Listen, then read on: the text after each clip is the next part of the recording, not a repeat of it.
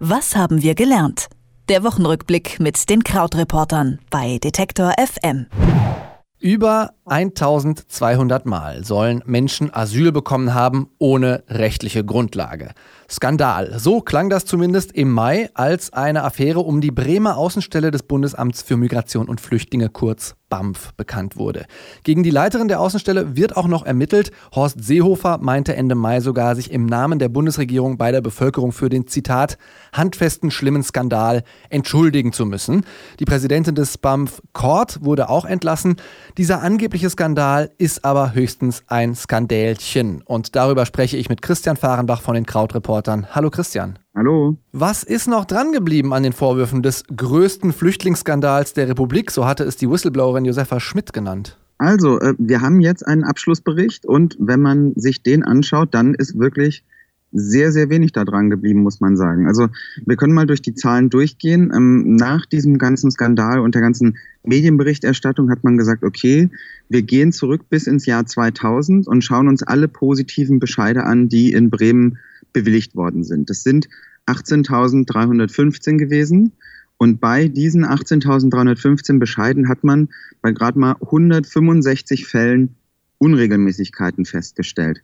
Dazu muss man sagen, zu diesen Unregelmäßigkeiten, dazu gehört auch zum Beispiel, wenn eine Sicherheitsprüfung unterlassen wurde. Das heißt also, auch in dieser Überprüfung kann man jetzt noch nicht sagen, okay, da sind jetzt, äh, äh, da ist jetzt einem Islamisten zu Unrecht Asyl gewährt worden oder sowas, sondern das kann auch quasi so eine Formalie sein, die äh, einfach äh, dafür gesorgt hätte, dass jemand Asyl noch noch nicht bekommt sozusagen. Und es hieß ja, so wie du gesagt hast, 1200 äh, seien dort ausgestellt worden. Manchmal war ja auch die Rede davon, dass tausende Bescheide falsch ausgestellt worden sind und dass es eben diese Korruption gegeben habe. Auch dafür hat sich dann am Ende jetzt keinen Beweis gefunden.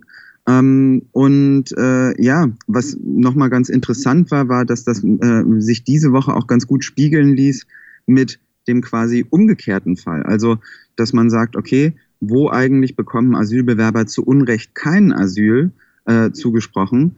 Und wie oft ziehen Asylbewerber eigentlich vor Gericht, um die abgelehnten Asylbescheide anzufechten? Also ähm, da gab es in allein 2017 rund 32.500 Fälle, in denen im Nachhinein ein Gericht den Bescheid aufgehoben hat und wo die Menschen dann eben doch noch nachträglich Asyl bekommen haben. Also vielleicht nochmal, um so die äh, ähm, Dimensionen klar werden zu lassen. Nur auf Bremen bezogen, seit 2000 165 Fälle mit Unregelmäßigkeiten. In ganz Deutschland nur in einem Jahr, letztes Jahr 32.500 Fälle in denen die Menschen kein Asyl bekommen haben. Also das, ähm, ja, der ganze Skandal könnte man argumentieren, wurde eigentlich genau vom falschen Ende her aufgezäumt. Mhm. Bleiben wir mal bei den Behörden, äh, den Ausländern und den Zahlen, die äh, darüber eben nicht haltbar sind, wenn man sie wirklich überprüft. Das Ausländerzentralregister führt fast eine Viertelmillion ausreisepflichtiger Personen, also zum Beispiel die Menschen, deren Asylbescheid eben abgelehnt wurde. Warum ist die Zahl nicht so dramatisch, wie sie klingt? Ja, das war eine interessante Recherche diese Woche von Zeit Online, die sich äh, eben genau diese Zahl mal länger angeschaut hat. Also genau, du sagst es schon, es gibt so eine Viertelmillion Menschen, 234.603, um genau zu sein, die in diesem Zentralregister stehen. Und das ist ja immer wieder so ein Argument, dass gesagt wird, na ja, es gibt so viele Ausreisepflichtige, die eigentlich ausreisen müssten aus Deutschland, aber trotzdem hier bleiben und so unter dem Radar verschwinden und in den Untergrund verschwinden. Ähm, jetzt haben aber die Kollegen dort auch schon ganz gut rausgearbeitet bei Zeit Online, warum diese Zahl in dieser Höhe vermutlich sehr, sehr, sehr ähm, ja, über, überbewertet ist. Also zum einen gibt es äh, schon mal 174.000 Menschen ungefähr, die eine Duldung besitzen. Das heißt also, ähm, ja, die sind zwar ausreisepflichtig, dürfen aber weiter in Deutschland bleiben. Und dann gibt es noch eine ganze Menge Karteileichen, die da drin sind. Also zum Beispiel sind es ausländische Studenten, die ähm, schon lange nicht mehr hier sind oder auch Arbeitskräfte, die schon lange nicht mehr in Deutschland sind, die aber sich nicht vernünftig abgemeldet haben und deshalb noch in diesem Register sind.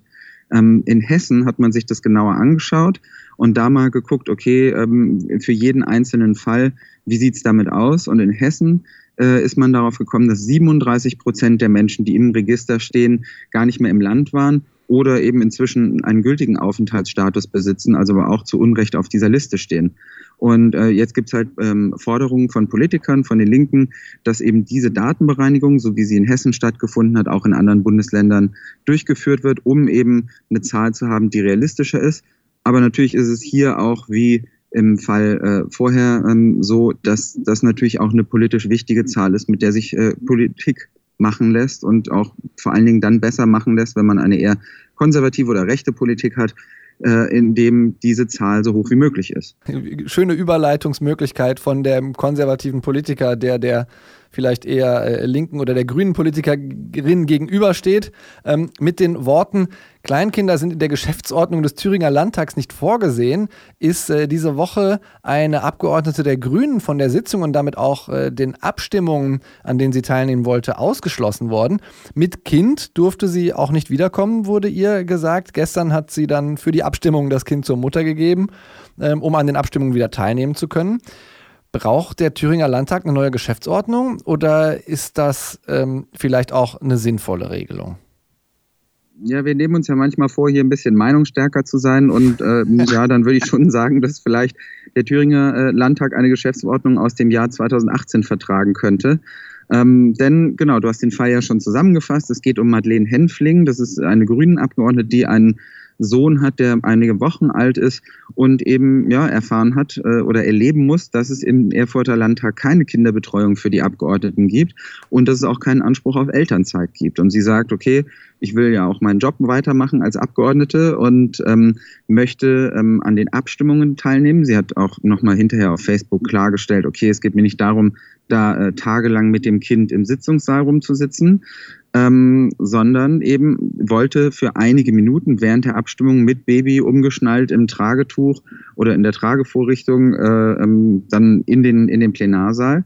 Und da hat eben der Landtagspräsident, wie du auch schon gesagt hast, konservativ, also CDU-Landtagspräsident Christian Karius gesagt, dass das nicht geht und in der Geschäftsordnung nicht vorgesehen sei. Außerdem ähm, sei es ja aus Kinderschutzerwägungen empfehlenswert für die Abgeordneten, sich um eine Betreuung für ihre Kinder zu kümmern, sagte äh, Karius da, der ist auch selber Familienvater und tatsächlich, ja, also wenn man entlang der Regeln, die es gibt, argumentiert, dann stimmt das. Also von Babys und Kleinkindern ist da keine Rede, beziehungsweise alle äh, Babys und Kleinkinder bedürfen der äh, Genehmigung des Präsidenten. Der hat jetzt gesagt, okay, man könnte eventuell mal über diese Geschäftsordnung reden, aber was bleibt erstmal ist ja auch so ein bisschen diese ja, also so ein bisschen diese, diese Farce vielleicht dieser Geschichte. Und ähm, ich glaube, für viele Menschen war das einfach so eine wichtige Geschichte, weil sie eben zeigt, wie auch vielleicht bei ihren Arbeitgebern der groß der Unterschied zwischen äh, Anspruch und Wirklichkeit ist, wenn es um Vereinbarkeit von Familie und Beruf geht. Vielleicht hätte Madeleine Henfling einfach ihren Säugling als Fraktionsreferenten einstellen können. Den Vorschlag finde ich auch gut. Ja, ähm, der Bremer BAMF-Skandal, der ist höchstens ein Affärchen. Im Ausländerzentralregister liegen eine Menge Karteileichen und der Thüringer Landtag sieht keine Säuglinge in seiner Geschäftsordnung vor. Das haben wir diese Woche gelernt, zusammen mit Christian Fahrenbach von den Krautreportern. Vielen Dank für das Gespräch, Christian. Ja, überall sauber durchgewischt. Vielen Dank. Tschüss. Was haben wir gelernt? Der Wochenrückblick mit den Krautreportern bei Detektor FM.